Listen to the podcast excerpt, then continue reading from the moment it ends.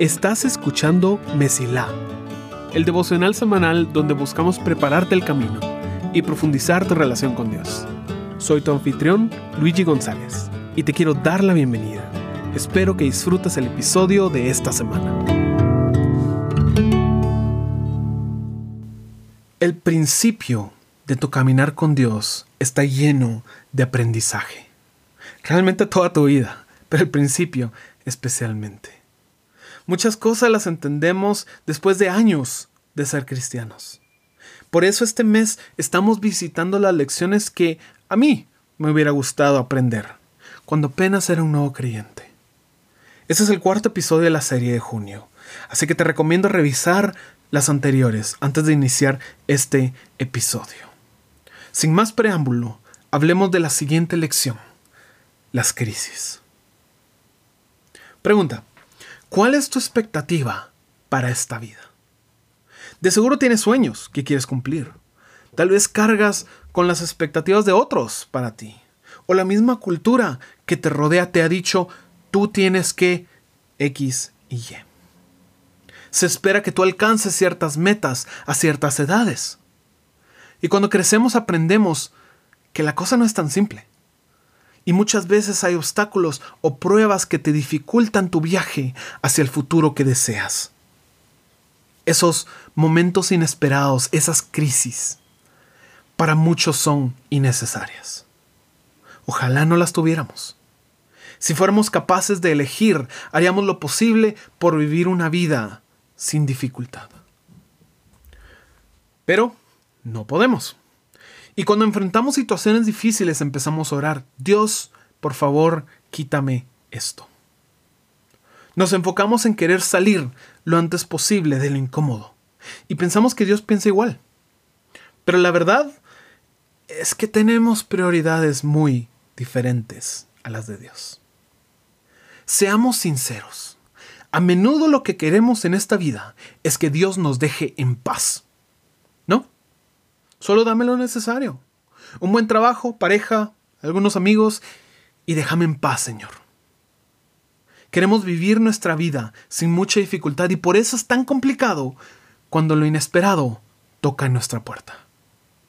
Rápido corremos a Dios a pedirle que, entre comillas, arregle nuestra vida porque pensamos que nuestro estado natural, lo normal, es no tener problemas. Pero mira lo que Pablo escribe sobre lo que Dios está haciendo. Así que todos nosotros, a quienes nos ha sido quitado el velo, podemos ver y reflejar la gloria del Señor. El Señor, quien es el Espíritu, nos hace más y más parecidos a Él a medida que somos transformados a su gloriosa imagen. 2 Corintios 3, 18. Nosotros queremos que Dios nos deje en paz. Y Dios quiere transformarnos a la imagen de su Hijo. Nosotros tal vez estamos buscando estabilidad. O tal vez somos de las personas que quieren aventura. En resumen, queremos que nos dejen hacer lo que queremos. Y al mismo tiempo lo que Dios está haciendo es transformarnos a la imagen de su Hijo. Lo hemos mencionado varias veces, pero Dios no está interesado en simplemente darte un ticket al cielo, para que valides cuando termines de hacer lo que tú quieres en esta tierra. No. El punto es transformarte. En Romanos dice, y sabemos que Dios hace que todas las cosas cooperen para el bien de quienes lo aman y son llamados según el propósito que Él tiene para ellos. Romanos 8, 28. ¿Te fijaste que dice, para tu bien, no para tu tranquilidad? Te lo pongo en otras palabras. Todo en tu vida va a conspirar con Dios para cumplir su propósito en ti. Y ese propósito no es que tú estés libre de problemas. Es que te parezcas a Jesús. Tener crisis es lo más natural para nosotros. Es bueno para nosotros. Luigi, ¿en serio esperas que te crea que no solo no es malo, sino que es bueno que tengamos problemas? Bueno, no, No me tienes que creer a mí. Créele a la Biblia. Dice, amados hermanos, cuando tengan que enfrentar cualquier tipo de problemas, considérenlo como un tiempo para alegrarse mucho. Porque ustedes saben que siempre que se pone a prueba la fe, la constancia tiene una oportunidad para desarrollarse. Así que dejen que crezca, pues una vez que su constancia se haya desarrollado plenamente, serán perfectos y completos y no les faltará nada. Santiago 1, 2 al 4. Tu vida va a estar llena de crisis. No, no es que Dios se haya enojado contigo, no es que Dios te haya abandonado, no es que eres un gran fracaso, no. Es que eso es lo natural, eso es lo normal, porque Dios está trabajando un propósito en ti. No es tu peluche para hacerte la vida fácil, es tu creador obrando en tu interior. Todo lo que ves a tu alrededor no existe para que estés cómodo, sino para transformarte en la imagen de su Hijo. Te digo de un solo, que eso es lo que significa ser un creyente, un seguidor de Jesús. No es simplemente que ahora dices cristiano cuando te preguntan tu religión, es que vives según lo que Jesús ha enseñado, viviendo el ejemplo que él vivió. No es la vida llena de tranquilidad o libertinaje que tal vez esperabas, pero te aseguro que es la vida que necesitas y que va a transformarte en lo mejor que tú puedes ser. Claro, vamos a alegar, vamos a patalear y vamos a quejarnos con Dios por cada crisis. Vamos a pedir constantemente que nos la quite y no somos los únicos, ¿sabes? Porque Pablo, exacto, el gran apóstol Pablo, pasó por exactamente lo mismo. De regreso en 2 Corintios encontramos uno de los pasajes más famosos. 2 Corintios 12, 7 al 9 dice, aun cuando he recibido de Dios revelaciones tan maravillosas. Así que, para impedir que me volviera orgulloso, se me dio una espina en la carne, un mensajero de Satanás para atormentarme e impedirme que me volviera orgulloso. En tres ocasiones distintas le supliqué al Señor que me la quitara. Cada vez Él me dijo, mi gracia es todo lo que necesitas mi poder actúa mejor en la debilidad. Así que ahora me alegra jactarme de mis debilidades para que el poder de Cristo pueda actuar a través de mí. Y una gran cantidad de personas se han preguntado cuál es esa espina en la carne.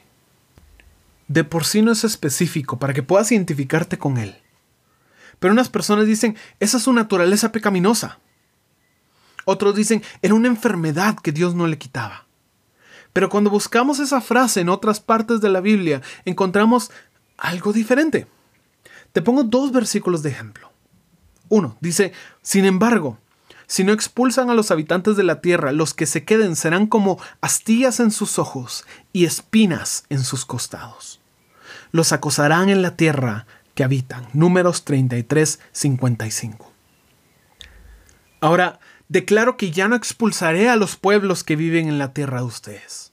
Ellos les serán espinas clavadas en el costado y sus dioses serán una tentación constante para ustedes. Jueces 2, 3.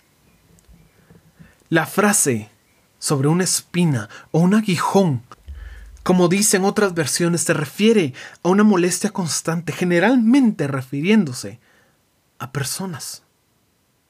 ¿Cuál era el aguijón en la carne de Pablo? Eran las personas de las cuales él pasaba el 40% del tiempo quejándose.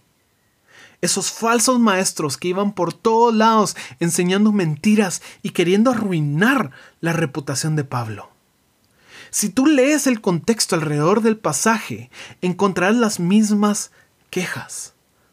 Pablo lamentándose que tiene que desperdiciar tiempo, según él, aclarando errores, en lugar de ir a nuevos lugares a predicar el Evangelio. Su molestia, su prueba, su crisis. Pero aquí encontramos el punto de esta molestia. El punto es que vivas en gracia, entendiendo quién es tu fuerza y tu roca. Cuando no tenemos problemas, nos creemos los dueños del universo. Es hasta que enfrentamos la dificultad que conocemos nuestros límites, nuestras debilidades. Muchas veces es hasta ese punto que empezamos a considerar confiar en Dios. Te hablo de las crisis hasta el cuarto episodio de esta serie por una razón muy específica. Porque si no tienes todo lo anterior, vas a sentir que las crisis te aplastan. Porque cuando llegamos al fin de lo que somos capaces, necesitamos acudir a las personas que nos consideran familia. Porque cuando sentimos que no podemos más, necesitamos acercarnos al amigo que todo lo entiende. Porque cuando estamos convencidos de que nada puede mejorar, recordamos la vida nueva que tenemos en Cristo. No, no te puedes librar de las crisis. No se trata de eso la vida. Se trata de que vivas en gracia, constantemente creciendo por esos momentos inesperados. Se trata de que no le temas al dolor y lo abraces como un proceso para el cambio. Porque te esperan cosas mejores. Pero la semilla no puede crecer en planta sin antes ser rota. El crecimiento es el resultado del proceso de las crisis. Deseo que tus ojos sean abiertos al proceso que Dios está obrando en ti y que tu camino se mantenga siempre despejado. Gracias por escuchar. Si este episodio fue de bendición para ti, puedes ayudarnos a crecer al compartir el devocional en redes y enviándolo a las personas que sientes que necesitan escucharlo. Gracias por ser parte de Messi Lab.